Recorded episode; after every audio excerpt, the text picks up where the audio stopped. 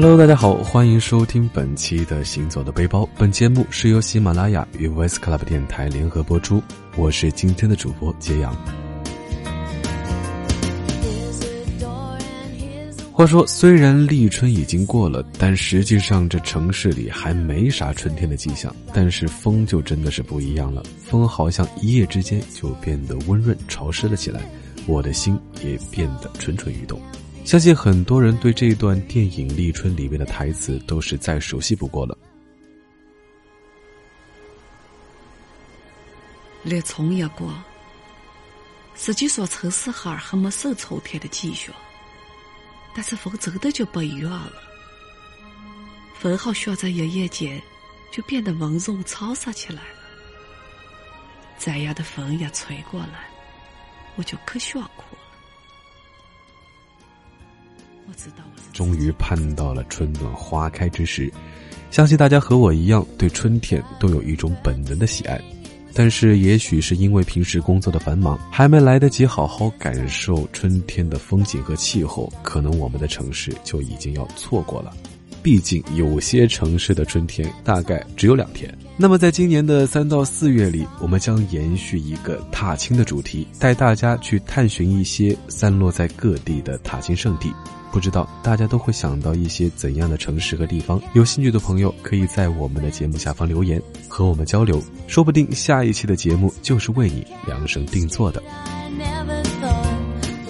相信说到这个三月烟花三月下扬州这一句，就是要永远坠在世人嘴边的话了。听过这句话这么多年，不知道你们是不是真的希望自己亲自下扬州一趟，圆一圆童年的梦想？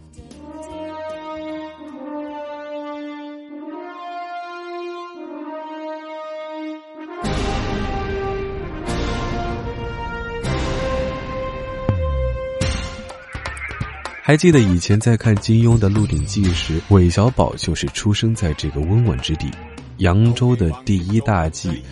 嗯呃怡红院丽春院之中。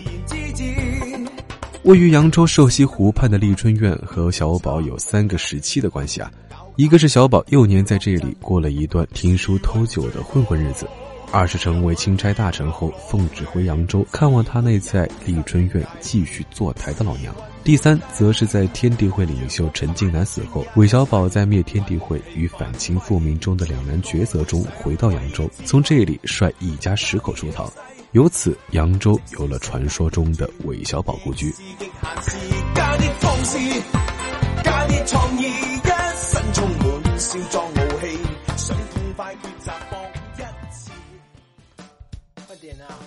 在扬州古色古香的大街小巷上走着，或者是乘坐的士三轮的时候，都可能会碰到当地的市民向我们推荐很多很多关于扬州的老掉牙的故事啊。相信到过的朋友都一定或多或少的听过一些，同时也有人对这些古老的传说感到纳闷，比如说琼花只有在烟花三月的时候才开，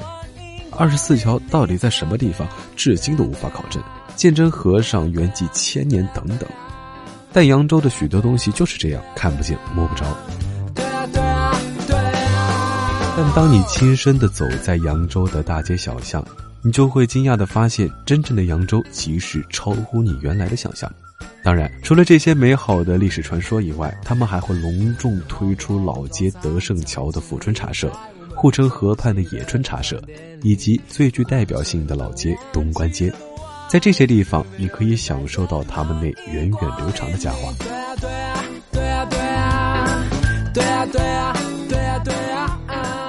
早上皮包水，晚上水包皮，就是扬州生活的精髓。今天我们这期节目呢，也主要是向大家介绍春天来到扬州出行的皮包水和水包皮。相信说到皮包水这个名词，大家都会感到非常的陌生啊。其实这是扬州对于他们独特早茶的一个统称。所谓皮，就是包子的皮；水，就是汤包中那些用料讲究的汤头。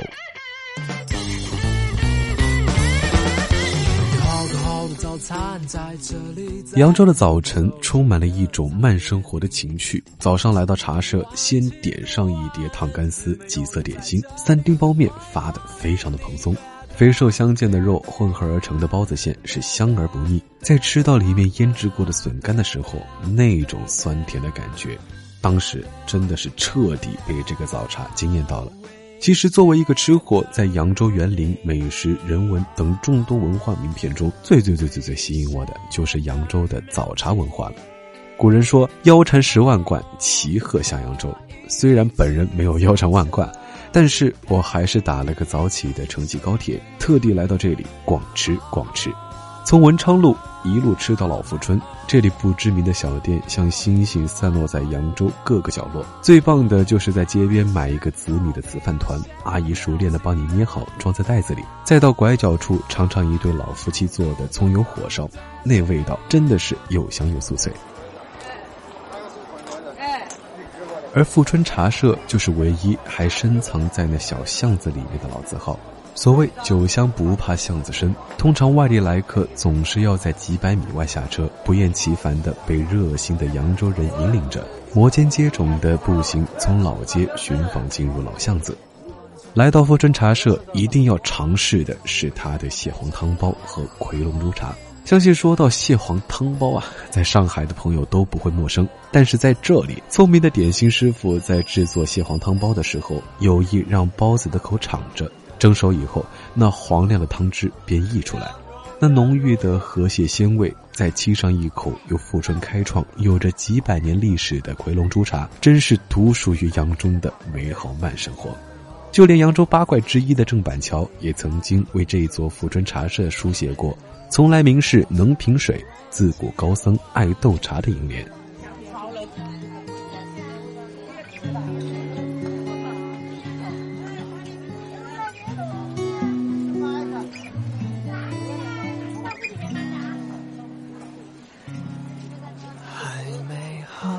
扬州茶社有三大春，熟悉的当地人早就给他们分好了座次：富春的汤包、共和春的翡翠烧麦，以及野春的虾子馄饨。其中坐落在瘦西湖桥东西两侧的野春茶社，就是我们前面说到的韦小宝故居李春苑了。它同样拥有悠久的历史，代表作虾子酱油小馄饨，那更是我心目当中的扬州小吃之魂。而且因为野春的价钱相对较低，所以本地人和家里下馆子基本上都是来这桥西的野春茶社。这么多早茶，可能大家都会想到我们更为熟悉的广式早茶，同样是喝茶与菜点相结合，但广式早茶的茶点是自助选择的方式，而扬州早茶则是有一套礼仪程式。一餐早茶就是一桌完整的宴席，往往要吃上一两个小时。从凉菜到炒菜，到各式点心、主食、水果、调味小碟等一应俱全。其中菜肴、点心品种的繁多，制作的精细，都是我们走进和理解扬州生活的一道大门。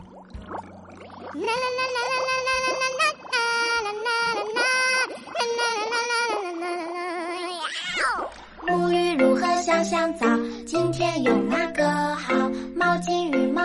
提到扬州，大家除了会想起青山隐隐、水迢迢的瘦西湖，玉人何处敲吹箫的二十四桥，没准还有扬州搓澡。下面就到了我一定要向大家安利的扬州水包皮的时间了。两千五百年来，扬州搓澡以细腻最为出名。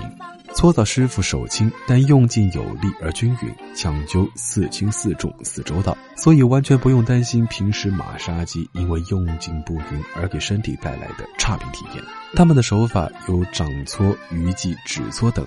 讲究基础于外，巧生于内，手随心转，法由手出。这些口诀听起来是不是像极了一本武学心经？打在你身上的时候，真的是有一种打通任督二脉的享受，所以也难怪在鼎盛时期，全扬州市有一千六百多家浴室。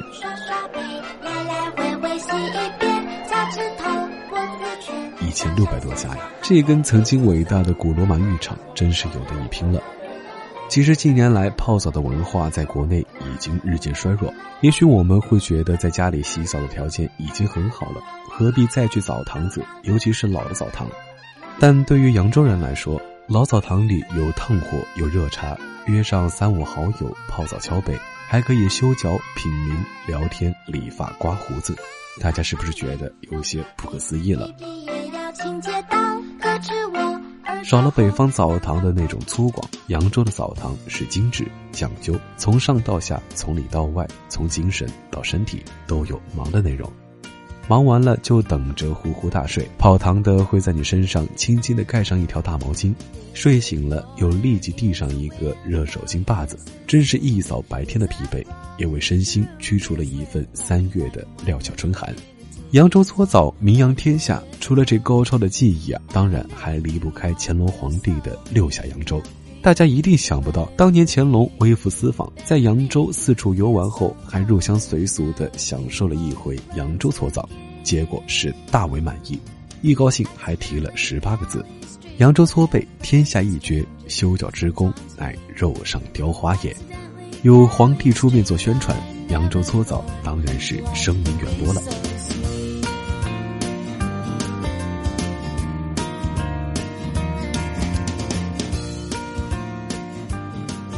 好了，今天咱们的扬州就暂时先讲到这儿。不知道大家对我们着重介绍的皮包水和水包皮意下如何呢？希望能赶在你们这个月下扬州之时，给大家一个小小的参考。接下来就是到了行走的背包的一个全新互动板块。还记得上期节目当中，我们讲到了这个碧海蓝天、金沙渔火的生死列岛，并且很高兴我们收到了一封来自叫做鸡蛋猫的姑娘的留信。他说：“上周和爸妈一起从南浦大桥坐船到了圣寺，第一感觉绝对是爆炸冷啊！希望要去的朋友一定要多穿衣服，多穿衣服，多穿衣服。重要的话说三遍，不然就要像我们一家，除了在饭店吃，就是在酒店里吃了。哎，这是隔着屏幕都能感受到这位同学的冷啊！的确，春季去海边还是要注意保暖，毕竟风大浪大。”这也要怪我上期节目没有和大家说到了，所以这一次特地的提个醒儿。其他朋友有什么想要分享的，也可以在节目下方留言，或是关注我的微博钱大江，与我和大家一起分享你们的旅行经历。好了，今天的节目就讲到这儿，咱们下期再见。